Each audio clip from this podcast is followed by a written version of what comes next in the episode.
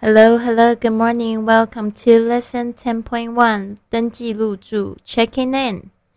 好的，这个参加训练营的同学，别忘了在你的作业卡上可以听到这一集的这个精简版。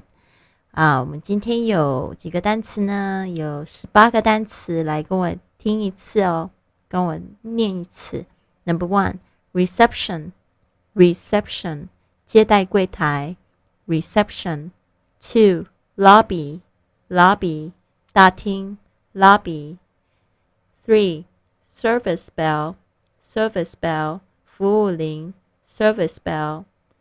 Four, check in, check in, 入住登记 check in. Check out, check out, 退房 check out.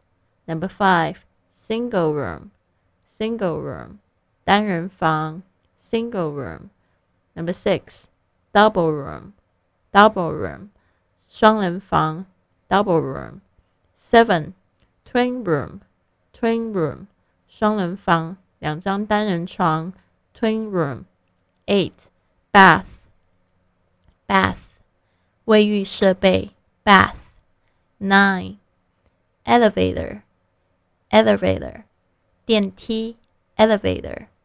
Ten, key key 钥匙 key eleven key card key card 门房卡 key card twelve breakfast breakfast 早餐 breakfast thirteen shuttle bus shuttle bus 接驳车 shuttle bus fourteen swimming pool swimming pool 游泳池 swimming pool Fifteen, buffet restaurant, buffet restaurant, 自助餐厅 buffet restaurant.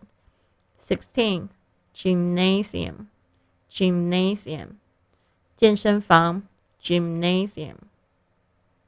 Seventeen, sauna, sauna, 桑拿浴室 sauna. Eighteen, bar, bar, 酒吧 bar. 好的，希望这十八个单词你都能用得上哦。啊，别忘了交交你的录音作业。I'll see you soon. Have a wonderful day.